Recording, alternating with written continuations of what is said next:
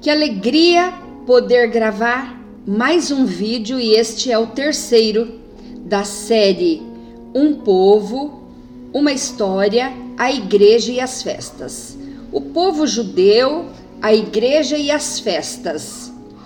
Já vimos então que o apóstolo Paulo já tinha deixado uma ordem: olha, sede meus imitadores. Já vimos que Paulo, Pedro, Jesus, todos são judeus e todos ensinaram de acordo com os contextos e costumes judaicos. Jesus disse, ele veio para cumprir os mandamentos, né? E disse: Não cuideis que vim destruir a lei e os profetas. Não vim abrogar ou por fora de uso, anular ou revogar a lei. Não, mas cumprir. Porque em verdade vos digo que até os céus e a terra, até que os céus e a terra passem, nenhum tio, nenhum jota jamais passará da lei, sem que tudo tudo não é um pouco, uma parte, sem que tudo seja cumprido. Qualquer, pois, que violar um, um único destes mandamentos, por menor que seja, e assim ensinar aos homens, será chamado o menor no reino do céu. Sabe o que quer dizer isso? O menor é o desprezível no reino do céu. Aquele, porém, que os cumprir e além de cumprir os mandamentos, ensinar, será chamado grande no reino dos céus. Mateus 5, 17 e 19 são palavras de Jesus, não se discute, ponto final. A duração do ministério de Paulo e Pedro foram de aproximadamente 35 anos após a morte de Jesus. As pregações do apóstolo Pedro eram tão convincentes e que salvava muitas pessoas, muita gente, e assim dava início à formação da igreja, porque muitos se convertiam. Então, para dar continuidade, vou ler Atos capítulo 2. Cumprindo-se o dia de Pentecoste, estavam todos reunidos no mesmo lugar. De repente veio do céu um som como de um vento veemente e impetuoso e encheu toda a casa em que estavam assentados.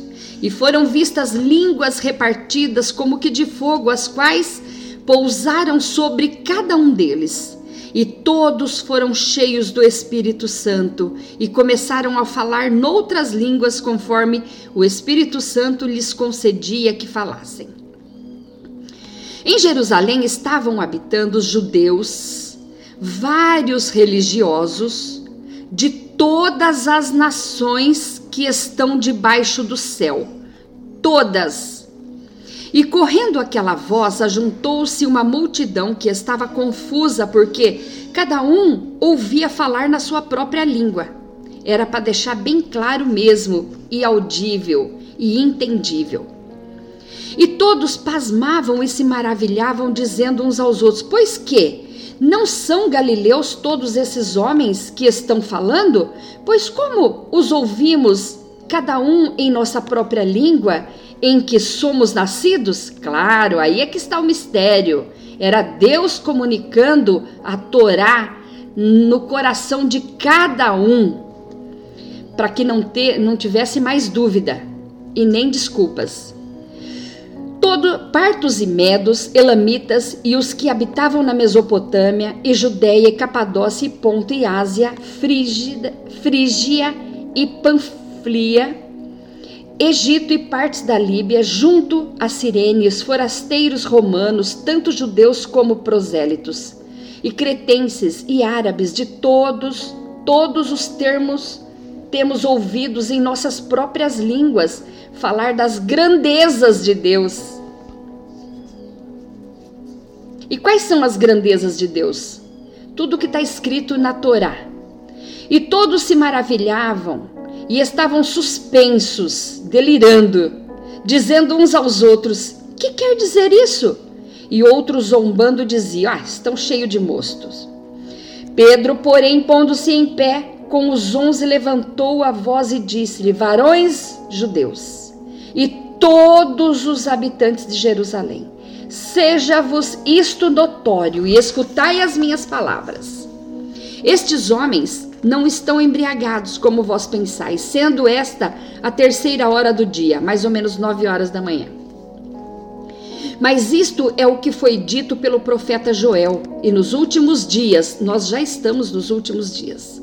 Derramarei, acontecerá, diz, derramarei sobre toda a carne, e vossos filhos e vossas filhas profetizarão, e vossos jovens terão visões, e vossos velhos sonharão sonhos.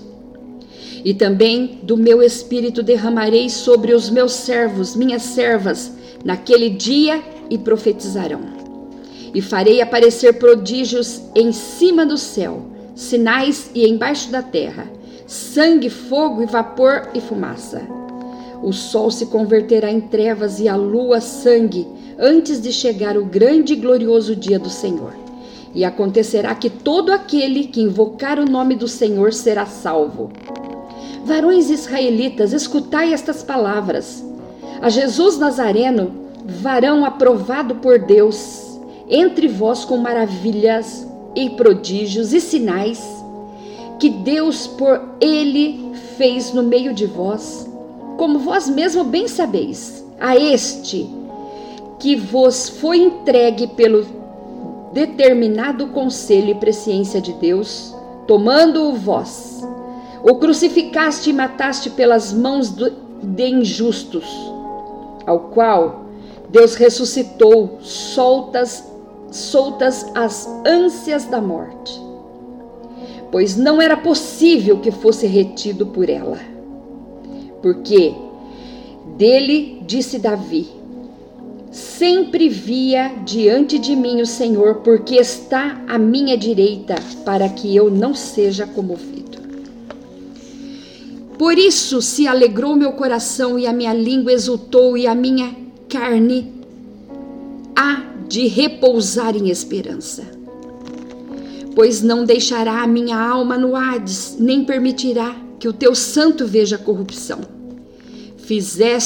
Fizeste-me conhecido os caminhos da vida, e com a tua face me encherá de júbilo. Varões, irmãos, seja-me lícito dizer livremente acerca do patriarca Davi que ele morreu, foi sepultado, e entre vós está até o dia de hoje na sepultura. Sendo, pois, ele profeta e sabendo que Deus lhe havia prometido com juramento que do fruto dos seus lombos, segundo a carne, levantaria Cristo para assentar sobre o seu trono. Nesta provisão disse, disse da ressurreição de Cristo que sua alma não foi deixada no Hades, nem sua carne viu a corrupção. Deus ressuscitou este Jesus, do que todos nós somos testemunhas, de sorte que, exaltado pela destra de Deus, e tendo recebido o Pai, do Pai a promessa do Espírito Santo, derramou isto sobre vós agora. Vedes e ouvis porque Davi não subiu aos céus, mas ele próprio diz: Disse o Senhor ao meu Senhor: Assenta-te à minha direita, até que ponha os meus os teus inimigos por escabelo dos teus pés.